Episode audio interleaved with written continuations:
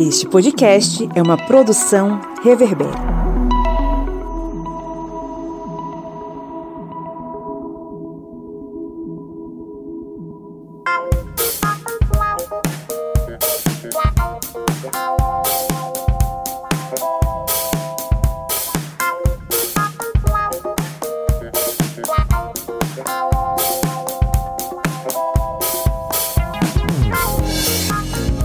Historiante! Está entrando no ar mais um episódio da sua, da minha, da nossa Minipad, o seu programete sobre assuntos históricos em formato expresso, que é o tempo de você dar aquela corrida, né, tomar aquele café, ir até o trabalho, ir até a escola, enfim, sempre muito bem informado e conhecendo um pouquinho mais da nossa história, de acordo com os nossos debates aqui. Eu sou o Pablo Magalhães e estou aqui acompanhado dela, que do Maranhão se prepara para juntar os boletos com o seu querido companheiro, a senhora Joyce Oliveira.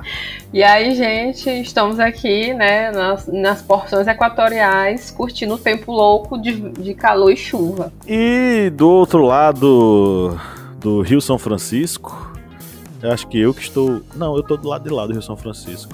É, você tá Ou nós estamos do mesmo lado, eu não sei agora.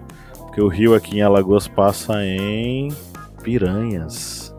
Eu tô meio ao norte de Piranhas. lado. A gente é formado em história, bicho. Não é geografia, não é com, com a gente. Mas a gente tá do mesmo lado do rio. Os análises sofreram agora.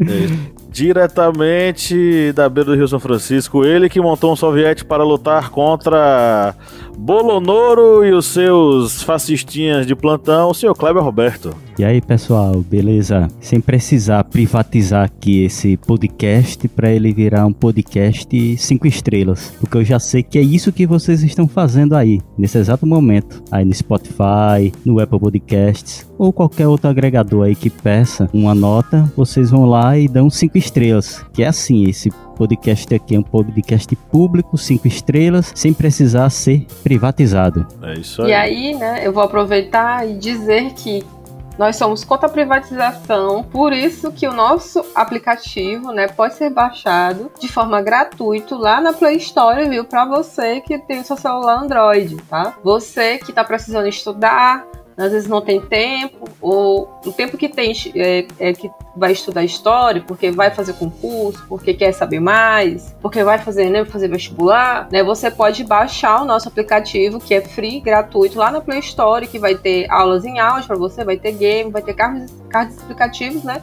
Para você ficar mais pertinho da gente do historiante. Perfeito, baixe nosso aplicativo, custa nada, né? E nem dói. Bom, estamos aqui reunidos hoje para falar sobre o que, Kleber Roberto? Hoje vamos falar sobre um assunto que está em pauta aí, está em voga, tanto nos sites, nas redes sociais, nos noticiários, que é a democracia. Vamos comentar um pouquinho aqui sobre este conceito. É isso mesmo, história se faz olhando para o passado, mas também olhando para o presente, tá? Então tá, tem tudo a ver. Jorge Oliveira, me diga aí três pontos principais que a gente poderia resumir esse assunto para o nosso ouvinte atento se preparar para o estudo. Entender como que surge a ideia, né? Ou até a, a palavra democracia, compreender que a ideia de democracia ela é, ela é perpassada pela experiência das pessoas, né?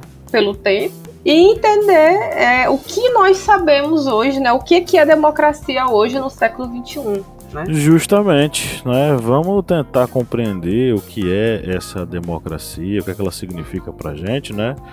E entender o quanto ela é importante para manutenção, enfim, do nosso dia a dia, do nosso bem viver. A gente que mora numa república que ainda é uma democracia, mas durante muito tempo teve sua existência bastante, enfim, ameaçada. Bom, sem mais delongas, vamos para o nosso conteúdo.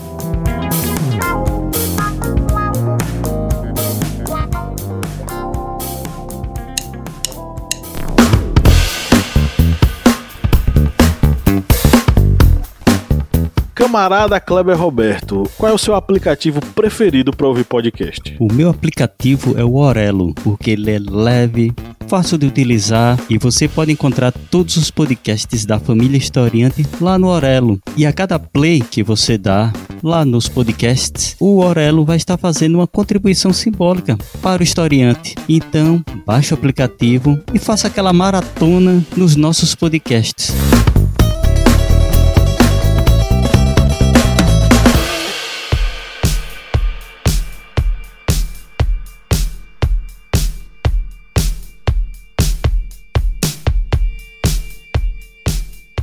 O conceito democracia, quer queira, quer não, ele vai ser muito mais conhecido através da experiência de governo lá da antiguidade dos cidadãos atenienses durante a era de Péricles, né, lá no século V a.C. É uma palavra formada por dois vocábulos gregos, que juntos né, eles vão significar uma concepção bastante interessante sobre as relações entre quem governa e quem é governado. De um lado nós temos demos, né, que significa povo ou significa muitos, e a palavra cracia, que classicamente significa governo ou autoridade. Então, a junção né, desses dois conceitos vai dar origem ao, à ideia do governo de muitos ou da autoridade de muitos, ou do governo do povo, ou da autoridade do povo. A contraposição à democracia seria, no caso, se a gente está falando do governo de muitos, seria o governo de poucos,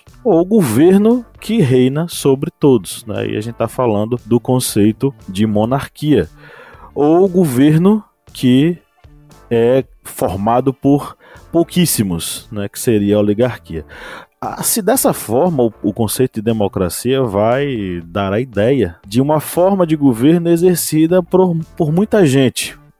E aí isso a gente, a gente vai poder observar isso em Aristóteles, em Platão, enfim. Mas obviamente que essa democracia não necessariamente pressupõe a ideia de democracia direta.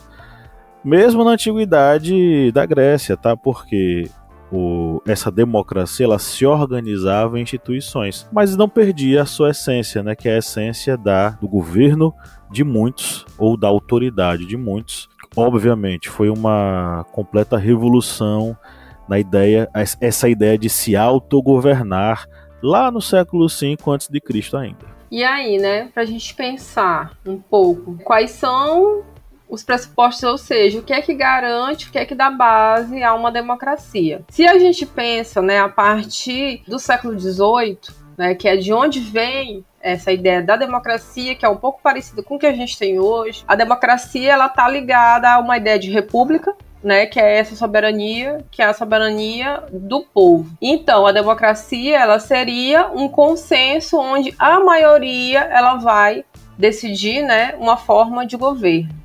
Essa forma de governo ela pode ser exercida de forma direta ou de forma indireta. E aí foi até uma coisa que eu me surpreendi quando eu fui estudar para este podcast, foi que eu descobri que o nosso modo de exercer a democracia, né, é considerado por alguns estudiosos né, da área do, do direito como a democracia que é indireta. Por quê? Porque nós elegemos pessoas que vão nos representar. Deixa eu só achar aqui o, o, nome do, dos autores que a gente estava tomando como base nesse caso, né? Que é a Ana Paula Fagundes Diniz e o José Francisco Neves Júnior no artigo A Democracia Breve Histórico, Conceito e Tipos. Para esses autores, a democracia direta teria sido exercida né, é, na Grécia e que hoje nós não teríamos essa perspectiva, porque nós vamos eleger pessoas que irão nos representar né, dentro dessa forma de legislação.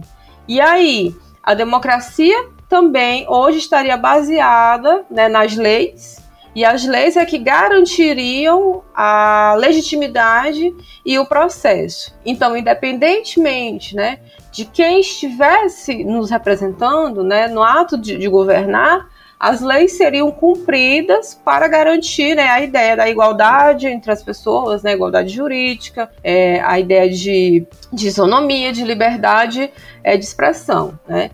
Então, esses são pressupostos importantes, né? Que é a ideia de, um, de uma maioria que decide, é a ideia de uma representação, né? É, política, a ideia que a legislação é responsável por manter aquela ordem, que é a ordem, né? É democrática. E a gente está falando aqui bastante né, da questão do, da democracia, de todo esse processo democrático das leis, da representatividade da democracia. Mas a gente lembra que mesmo com essa essas representações, suas leis, a democracia ela acaba sofrendo ameaças, porque dentro dessa estrutura democrática há vários pontos que acabam sendo lentamente minados. E essa ameaça, essa ameaça de erosão da democracia é um ponto que é abordado por Humberto Eco. E aí Humberto Eco ele vai trazendo esses sinais, esses pontos que vão erodindo a democracia, porque como estamos falando aqui, a democracia ela vai se sustentando em vários pontos, em vários pilares. E esses golpes contra a democracia, eles vão sendo exatamente nessas colunas de sustentação. E aí temos vários pontos que Humberto Eco vai trazendo, como por exemplo esse culto a uma tradição nacional. Isso daí sempre eliminando, por exemplo, grupos que são considerados as minorias, sempre a busca por um líder supremo, ou seja, o salvador da pátria, esse mito que vai ser o detentor do poder, ou seja, excluindo o direito de acesso ao poder de vários outros grupos. Ou seja, nós vamos vendo vários pontos que a gente poderia trazer aqui um podcast só sobre esse livro. Mas a democracia ela para ser destruída, ela vai sendo ameaçada em vários locais, em vários pontos. E como estamos dizendo aqui, a democracia ela é algo amplo, é algo que vai abranger vários pontos da sociedade. E para ela ser destruída, esses pontos vão sendo lentamente atacados. Pois é, democracia, quando a gente fala em democracia, a gente fala de diversidade e pluralidade, porque como o governo é de muitos, então muitas pessoas participam. Mas Hum, não é bem assim. Vamos começar lá pela ideia da democracia ateniense, né? Como a gente falou lá no início, é, é, dentro do contexto da democracia ateniense, principalmente na era de ouro lá de Péricles, no século V, que a gente vai ouvir falar sobre democracia. Em Atenas, as decisões importantes que afetavam a vida da cidade e dos habitantes, relacionados a vários assuntos como economia, impostos, defesa contra ataques externos, né? E aí, obviamente, as guerras. Todas essas decisões eram tomadas pela Assembleia de Cidadãos, ou a Eclesia. E aí, gozando de uma de certa soberania, os cidadãos eles votavam essas decisões que eram de interesse coletivo, né? Cada cidadão tendo direito a um voto. É, além do que eles eram indicados a cargos públicos, né? Onde eles iriam exercer esses cargos públicos através de sorteio em, em algumas instituições da época, como a Bulé, que era outra instituição ali da democracia ateniense que é responsável por fazer os julgamentos, né? Então, inclusive tomar decisões relacionadas a punições e tudo mais, por exemplo, o a decisão de colocar alguém em ostracismo, né, que era justamente colocar uma pessoa, condenar uma pessoa a se isolar da cidade durante um tempo ou durante o restante da sua vida inteira, é, entre outras ações que eram muito importantes e tomadas por esses cidadãos. Mas nem todo mundo era cidadão, porque para você ser cidadão nesse período você tinha que ser um homem, filho de pai e mãe atenienses, com certo rendimento para permitir que você pudesse se dedicar à política e especificamente ser uma pessoa, não ser um, não ser um estrangeiro e não ser escravo. Claro que todo o processo ele envolvia alguns princípios é, centrais, né? Por exemplo, existia a ideia de isonomia, que é a igualdade dos cidadãos perante a lei. Existia, por exemplo, o direito de se expressar na Assembleia, que era outra categoria, era a isegoria todos com direito de expressão diante da Assembleia. Então, existiam princípios que realmente davam uma segurança para que essas pessoas participassem do processo democrático. Mas ser cidadão era o critério básico e ser cidadão geralmente era algo relegado única e exclusivamente aos homens de, com, certo, com certo prestígio e que não fossem estrangeiros dentro da cidade.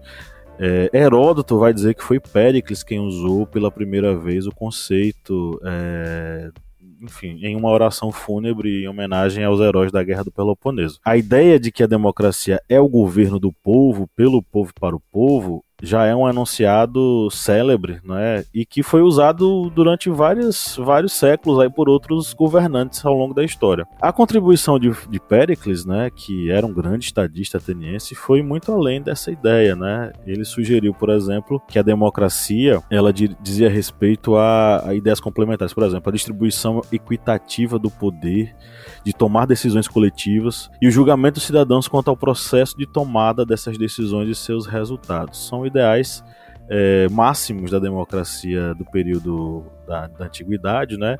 Mas que, como eu falei, a, e apesar de a democracia se opor aos ideais de dominação da tirania, ainda assim, no período antigo, ela era relegada a algumas pessoas na cidade. Só com o passar de séculos é que essa ideia de democracia ela vai se modificar. E aí, quando a gente avança, né, ou retrocede, enfim, né, é, nos tempos históricos, a gente tem que compreender que a noção da democracia que a gente tem hoje surge a partir da visão em que né, a, os sujeitos deixam de ser é, súditos então, isso tem uma, uma ligação muito forte também com a, o fim da ideia das monarquias, é porque a soberania em contextos monárquicos é, na Idade Média, né, início da, da Idade Moderna, ela está concentrada no rei, né? O rei é o soberano, então a soberania está nele, não está no que a gente chama de povo. Então, a ideia de uma, de uma democracia, né, que é construída durante o período, por exemplo, da, do Iluminismo, da Revolução Francesa, vai se contrapor de forma direta a essa forma de pensamento, que é um pensamento baseado em direito divino. Uma autoridade estabelecida por um direito divino, e a ideia de uma democracia que vai ser a república nesse contexto, ela se, se sustenta no quê? Na ideia das liberdades. Liberdade de quê, né? De ser humano nascer livre, não ser imposto a nenhum tipo de servidão, né, dele ser livre, ter direito à, à liberdade, né, à propriedade, à vida. Isso se contrapõe às ideias também dos regimes absolutistas, né? Se a gente for citar sujeitos, né, o, o John Locke ele tem um, um, papel importante nisso, de afirmar esses direitos, que são esses direitos naturais do, dos, dos sujeitos, né, dos seres humanos, mas especificamente dos homens, porque a ideia da democracia é construída para as mulheres, né, para os sujeitos que são sujeitos negros, né, mulheres negras, enfim, sujeitos indígenas. Isso também é construído durante o processo histórico, né? Mas lá no, na época do século XVIII, né, enfim, essa ideia dos direitos naturais e também da ideia do controle dessa própria liberdade, né? Se o Estado ele tem que garantir, né, que os sujeitos são livres e de que forma que também é, se pode garantir que o Estado ele não venha aferir a liberdade desses sujeitos, né? E aí se constrói alguns dispositivos que são utilizados, por exemplo, a gente sempre estuda isso em iluminismo, né? Os poderes, com o Montesquieu, que tem esse papel de garantir uma vigilância sobre as pessoas que são responsáveis pela República, né, para não levar é, à tirania. Então, essa discussão no âmbito da Revolução Francesa, no âmbito do Iluminismo, da construção de um mundo de liberdades, que é uma república contra as monarquias absolutistas, é baseado nas liberdades e no controle da tirania. Né? Só que a gente tem, pelo próprio processo revolucionário, né, da Revolução Francesa e outros exemplos, é que uma das principais questões para entender a democracia está relacionada né, aos sujeitos que compõem a representa representação, seja nos tempos que são tempos é, históricos passados, ou seja, no, no nosso tempo histórico de hoje, né? E aí a ideia da tirania, da liberdade, ela é muito construída também pela experiência dos sujeitos né, no tempo.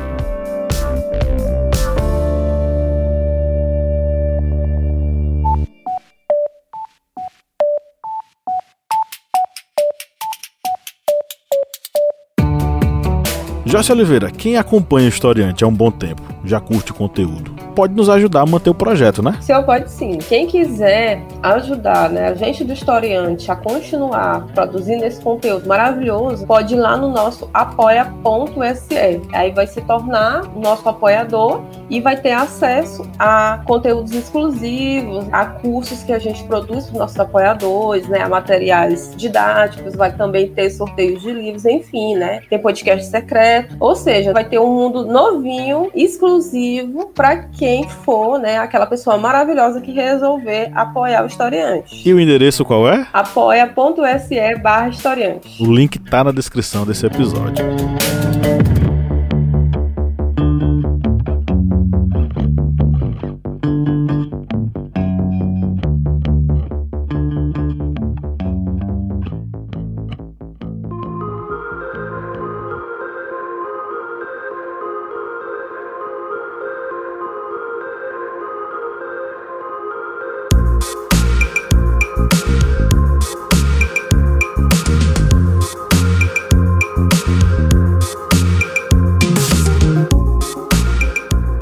Só fazendo um comentário brevezinho, Joyce. É, o interessante é que os pensadores do iluminismo eles contribuíram muito né, para a construção Sim. e fortalecimento futuro da democracia.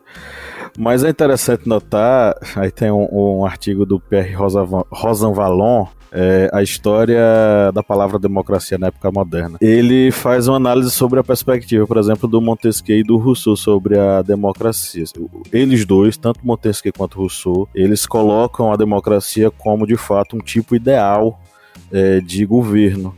Mas nenhum nem outro imaginavam que a democracia pudesse convir para o mundo moderno, porque a perspectiva deles de fato era a perspectiva ligada a um governo onde, por exemplo, o Rousseau dizia: tomando-se o termo no rigor de sua acepção, jamais existia uma verdadeira democracia, jamais existirá. E dizia também o seguinte: se existisse um povo de deuses, seria governado democraticamente. Um governo tão perfeito não convém a homens. É só para contemporizar, porque realmente apesar de eles não acreditarem que a democracia pudesse convir à era moderna, ah, o iluminismo deu fundamentos básicos e importantes para a existência da democracia. Eram ideias utópicas no contexto, né? Falar de uma, uma visão ampla de governos que eram governos baseados né, na democracia. É.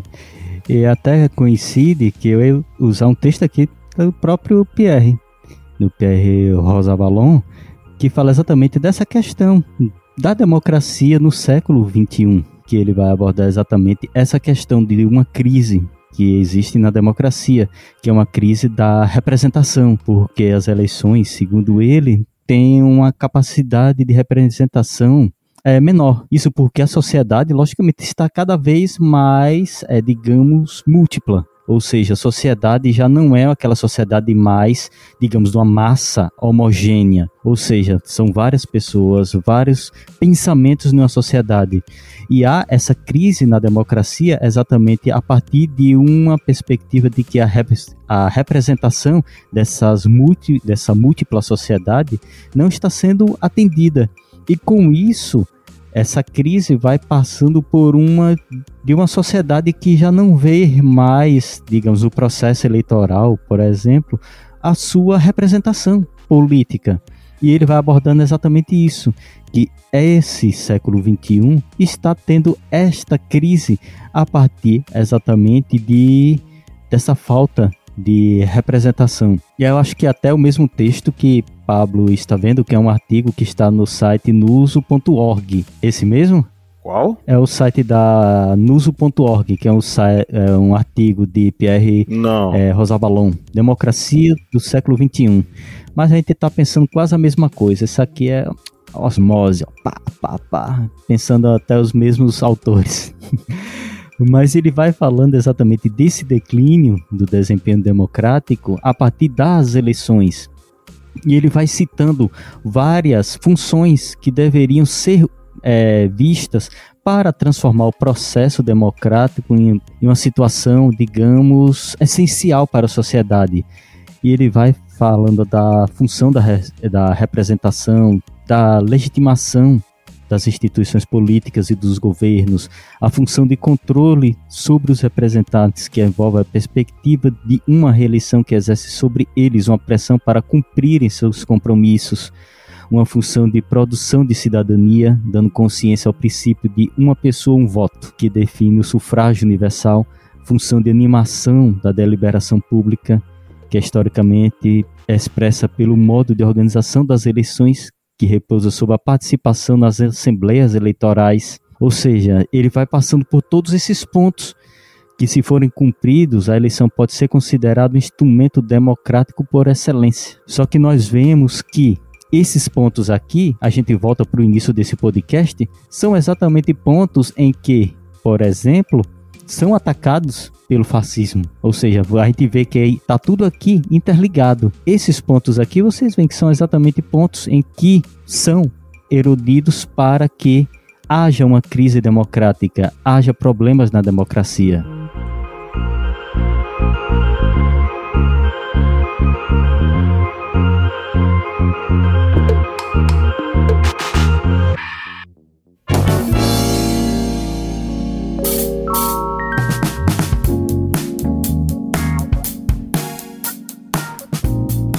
Perfeito. E aí a pergunta que fica é justamente essa, né? É, será que temos a nossa democracia ameaçada? Será que a nossa democracia sofre com o perigo né, de ser destruída?